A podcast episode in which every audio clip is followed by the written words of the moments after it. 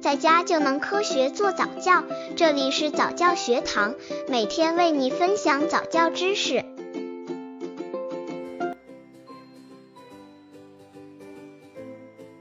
父母们给宝宝讲故事经验分享：一、北京妈妈讨价还价与讲乘法。琪琪四岁半了，从一岁半起，她每晚都要听睡前故事。我也有过一晚上讲五本婴儿画报的经历，大人讲得口干舌燥、昏昏欲睡，孩子却听得双目炯炯，毫无睡意。为了改变这种状况，我们慢慢摸索出了两种方法。刚接触早教的父母可能缺乏这方面知识，可以到公众号早教学堂获取在家早教课程，让宝宝在家就能科学做早教。方法一：讨价还价。每晚睡前，我先问琪琪。今天晚上讲几个故事啊？开始时他报十个，我说太多了，只能讲四个。接着他就主动降到九个，我说还是太多，讲五个吧。经过一番讨价还价，最后以七个成交，彼此皆大欢喜。他觉得胜利了，而我的目的也达到了。等他适应了以后，我又慢慢降低报价，从报四个到三个，再到两个、一个。最后成交的数目也从七个慢慢降至三个。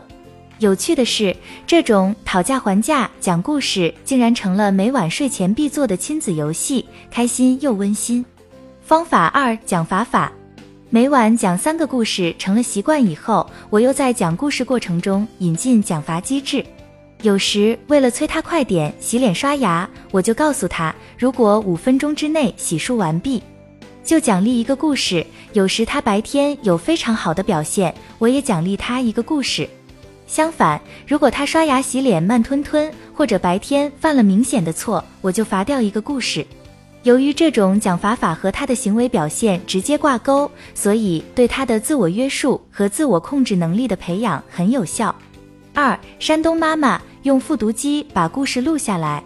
我儿子从半岁开始就喜欢伴着妈妈的催眠曲入睡，而且翻来覆去就喜欢听那两三首老掉牙的儿歌。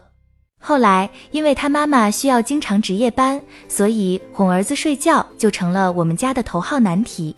一次，我被小家伙闹得实在受不了了，就压低嗓门模仿他妈妈的声音给他念儿歌，没想到还真奏效，小家伙一会儿就迷迷糊糊的睡着了。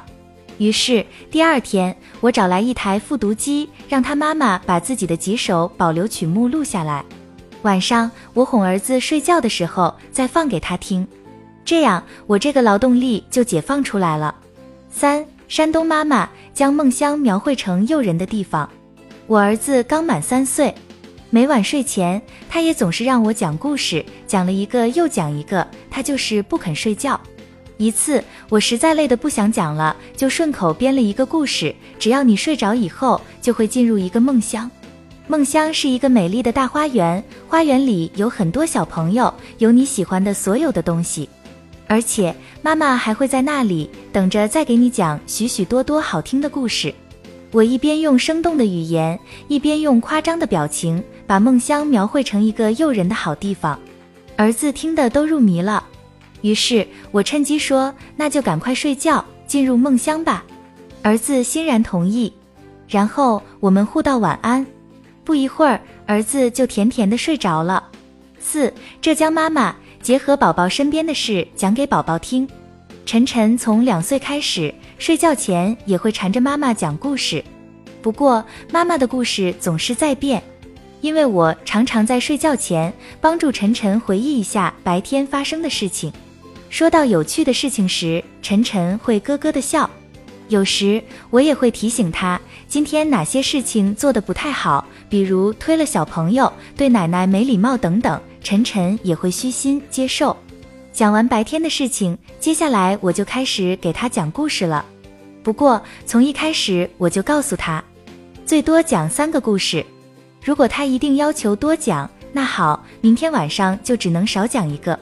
坚持这个原则不变，晨晨很快就习惯了。我讲完三个故事，他就知道睡觉的时间到了。此外，不管使用哪种方法，都要注意一次不要讲太多故事，半饥渴状态更有利于保持孩子对阅读的兴趣。还要把挑选故事的权利给孩子，尊重孩子的阅读喜好。